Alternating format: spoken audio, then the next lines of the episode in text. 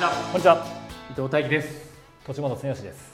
はい、はい。というわけで今日も始まりましてさあじゃあ今日ははい。どういったトークでいきましょうかね、今日はズームの話をねちょっとこう最近ちょっとズームみんな結構ちょっと心配されてるところがあってそうですね。ズーム大丈夫なのみたいな。ズーム大丈夫みたいな。えズームって？えなんか今ニュースでなんかセキュリティがどうたらとかはい言ってます言われてますみたいな、はい。あれについてちょっとね、うん、あのまあこの物物申したいなと。思って、うん大ズーム大丈夫ですか？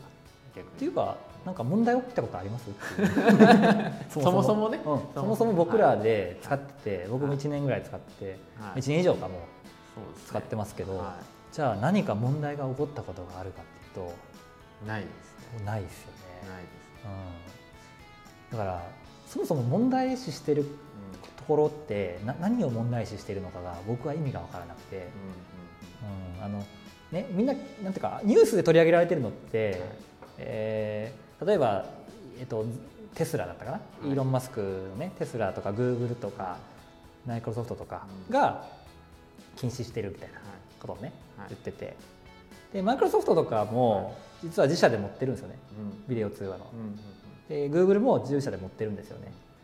だからなんか結局自分のところに持ってきたいんじゃないんじゃないかなと僕は思ったりしてて。うんああなるほど。そうそうそうそう。っていうのもあるしやっぱり Zoom ってすごい今ものすごい勢いで伸びてるから、えーだって1000万人やったから2億人になってるんですよ急に、そうですね。一ヶ月で。うん。はい。やばいじゃないですか。だからそれは、それはいい気分にならないでしょうと、うん。他の企業はね、うちょっとこう。だからそういうのでちょっとこうまあそうは言ってもやっぱねうん。虚着性のある部分ってそれは上げればいくらでもあると思うんでじゃあその虚着性の部分とかそのセキュリティのところってじゃあ僕ら個人とかねうん。中小企業レベルでそこを気にししてどうなのっていううん。そのそもそもそんな何ですかねハッキングされる価値もないですよね多分。ああそのやり取りしてる そうそうそう。内容会話ハ内容ッキングもしされたたとしましょうと、はうん、でもじゃあハッキングされたところで、はな何その会話聞かれてなんか問題あるの？みたいなそう。そういう情報を扱ってたら別ですよ。いはい。もう本当にやばい情報とかを、はい。なんかわかんないですけどその、うね。密輸してるとか、うん。うん薬薬物をなんかね密輸してるとかそういう情報のねやりとかでしてるんだったらあれかもしれない、やばいと思います。それやめた方がいいと思います、はい。うん。でも普通にビジネスやってたりとかね、はい。えー個人のやり取りとかでね、なんかそのセキュリティを心配して、もううんなんていうんですかね無無謀だと思うんですよね僕は、だからね。うん。だからみんな不安視してるのは結局情報がわからないし、うんよくわからないことを言われてるから、まあ、結局その記事だけ見て、Zoom の虚着性をなんか危惧みたいな、そうですね。セキュリティが問題視されたみたいなね。こうそういうトピックとかはい。内容をざっくりと見て、ううわ Zoom ってやばいみたいな。そうですね。うん。確かにもうそれに完全にみんなのの、まあ、言ったら流されちゃってるところがあって、うんうん。でも僕ら使ってて問題そんな問題ね起こったことないし。にまあないですね基本的にはねだからもし本当心配で、まあ、そういうね確かに虚弱性はあるのは間違いないと思います、ただその虚弱性が本当に自分の身にこう本当に降りかかっていう確率って交通事故が起こる確率よりも低いと思うんですよ多分、うんうんうん確かに確かに。うん、その心配する意味心配する必要はないと思うんですよね、うんでもし心配なんだったらちゃんと対処はしておかなきゃいけないので、うんその対処については、まず今ズあのズームも設定が今変わったんで、初期設定からも必ずそのまず待機室っていうのが勝手に入るようになってるんですよね。うんうんうん。で待機室何かっていうと今まではうん。もうつないだら即ビデオ通話始まったんですよはいはいはいでも一回主催側に待機室に一回入ることによって承認制なんですよね。はいはいだから誰が来たか確認した上で、あこの人だなっていうのが分かった状態で自分が承認すると、はい。そうするとビデオ通話が始まると。だなるほどなるから承認拒否っていうのができるようになったと。いうのがまず一つですよね、でもう一つは今まであったんですけどパスワードうん。の設定がかけられると。いうところがあるので、まあ、それもまあ心配であればパスワードを設定すると。いうところとあともう一つはそのパーソナルミーティング ID っていうのは必ず Zoom のアカウントに登録すると割り当てられるんですけどそれを公に絶対公開しないとですね、うん個別にちゃんとその連絡をして、えーまあ、送ると。うん。公っていうのはどういう例えば。例えばブログに公開するとか、ああなるほど。えーメルマガで公開するとか、はいはいえーあとは Facebook のニュースビデオに公開しちゃうとか、もうそういう人いるんですけどねたまに、うんうんだからなんですかね。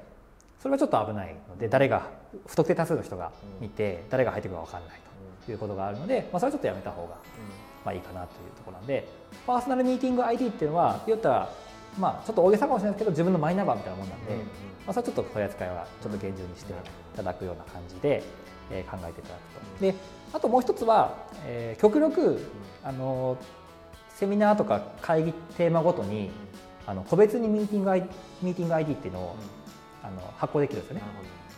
だからそれは心配であればパーソナルミーティング IT には本当にその、まあ、ベースに使ってもらってよっぽどじゃない限りはそれは使わずにあのミーティングテーマごとに ID とかいわゆる変更して使っていくことをすれば、まあ、よっぽど問題が起きることはないかなないと思うんですけどね。まあ、それでも心配な人はね使わなきゃいいと思う。んですまあでもそんなこと言ったら多分全部一緒ですからね。そうそうそうそう。世の中にある、うんねメディアというものは全部一そうそうそう緒ですからねだからそれ失敗やったらね使うなってことですね、うん。それが安全。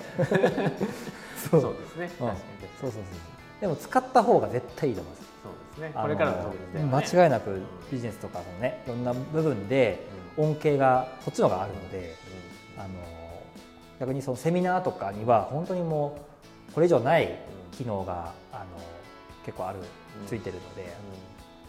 だからねもうそれ以上本当にこれやっててもいやどうしても心配だという人はもう使うなっていうことですね。はい僕の使うのそうそうそう。でも使った方が絶対いいし、まあ僕ら使っててうん。起きたこと、そういう問題が起きたことは一度もないっていうところなので、あとはもう最低限のなんていうんですかね、やらなきゃいけないルルールと守らなきゃいけないルールというか、そこはしっかりと守って、えー使うということですかね。はい。なんかありますか、ズームで。まあそれさえやっときそうゃですね。基本的にそのなんかセキュリティのこととか問題はない。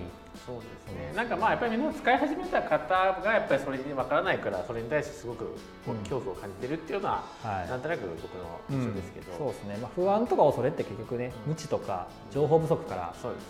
あの来るのでうん。だからもし心配な人はねちゃんと調べて情報を今ネット上でもあるのでそうですね。だからそれちゃんと調べて、うんあの対策っていうのをしっかりと打てば、まあそんなに問題が深刻化することではないのかなというところもありますので、まあ、ニュースとかメディアっていうのはねやっぱそういうなんていうんですかね、まあ、上げ足取りじゃないけどね。やっぱりそういう問題があるところをちょっと誇張して取り上げたりするので、まあ、コロナのやつもそうですよね、うん、感染が拡大していますっていうね別にめちゃくちゃ増えてるわけじゃなくて、ね。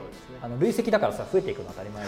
減らないよそうそうそうそうそう。だから、まあ、そういうのと一緒で、まあ、ズームに関してもね、まあ、今回まあなんていうんですかね、まあ、生まれそう勢いがあったから、ちょっと叩かれちゃったっていうだけだと思うんで、そうですね。はい。まあ、ただこれでまたズームもねいろいろこう、まあ、問題があるっていうこともズームは認めてて、うん。はい、ちゃんと改善に取り組んでるうん。と思いますので、はい。まあ、そんなにこう個人とか中小レベルの人たちが心配するようなものではないかなとえー思います。はい。はい、ありがとうございます。ということで、まあ、はい。ズームに関してもね、はい。えー再三言ってますが手取り足取りパックやってますのでね、はい。えーもしちょっと使い方とかい。導入方法がわからないという方は、はい。弊社の方でもあのサポートさせていただいてますので、えーご気軽にご相談お問い合わせいただければと思います。はい、はい、ということで今日も最後まで聞いていただきましてありがとうございました。ありがとうございました